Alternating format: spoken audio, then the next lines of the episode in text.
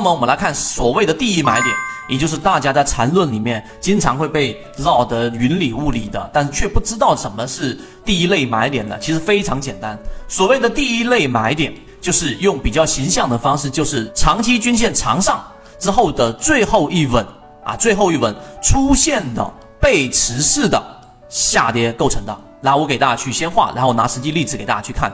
也就是说，首先这一只个股长期的是一个。我们说的这一个个股的长期均线就长均线、十日均线吧，十日均线在上方，然后呢，它的这一个短期均线是在下方的，啊，是在下方的，出现一稳之后，然后出现一个背驰性的一个下跌，在这个地方上形成了一个背离，然后呢，就是我们所说的第一买点了。那么我们进入到个股里面去，我们先来进入到一个个股，好，我们来看这是一个原图啊。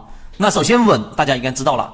其实，其实要运用到实践过程当中，一定最终的目的就是目测，能够第一眼看出来这个是不是一个稳，对吧？也就短期均线五日线上穿之后又下来了，对不对？这是第一稳，这是第二稳，看到了没有？这个地方，这个这种就叫做刚才我们说的叫什么稳？叫做失稳，就连续性的缠绕，连续性的短期均线和长期均线的缠绕，这种情况呢，在实战的时候，它非常有可能出现我们所说的这一种。呃，叫做转折，明白了吗？也可能是中继。什么叫中继呢？转折跟中继的意思就是中继，就是它继续出现了一个中枢之后，它继续的往下走，就是原趋势往下，就叫做中中继。那么如果说是转折，它就往上走，对不对？但是在实际操作，我们是看不到右边这个图的，明白了吗？那么这个时候到底它出不出现第一买点呢？的关键是什么？就是出现刚才我们说快速的下跌之后的。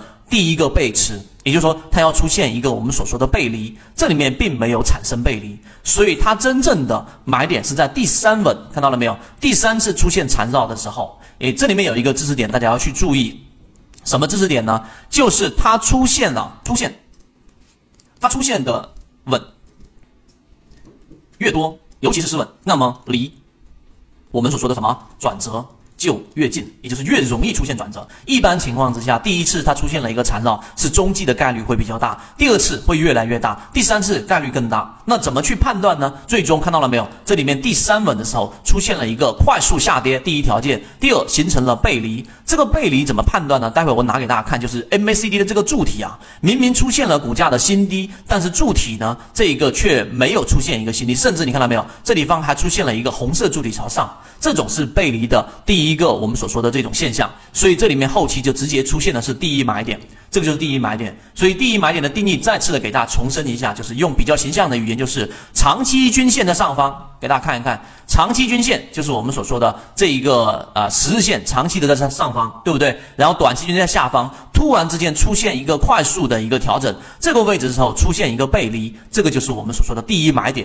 第一买点，它是介入位置最安全的地方，也是最容易我们说，但它难度最大，因为它随随时可能又出现一个中继，就是形成一个中枢之后又继续往上走。那这种情况之下呢，给大家说实战的操作啊，这种情况之下，首先出现背离啊，下方的 MACD 柱体出现了一个背离之后，那本身它这里面就是绝对性的第一买点。那么，如果它在这个地方上没有办法突破中枢，在这里面又形成了一个我们所说的这一种中枢的震荡，这种情况之下呢，最高效率我会在下节课里面去讲，就怎么样小资金做大。那么最高效率就是先出来，因为它这里面一旦形成一个中枢的时候，就要不就是反转，要不就是中继。那么这种情况之下，你去寻求第二买点，就突破箱体之后的第一次回踩。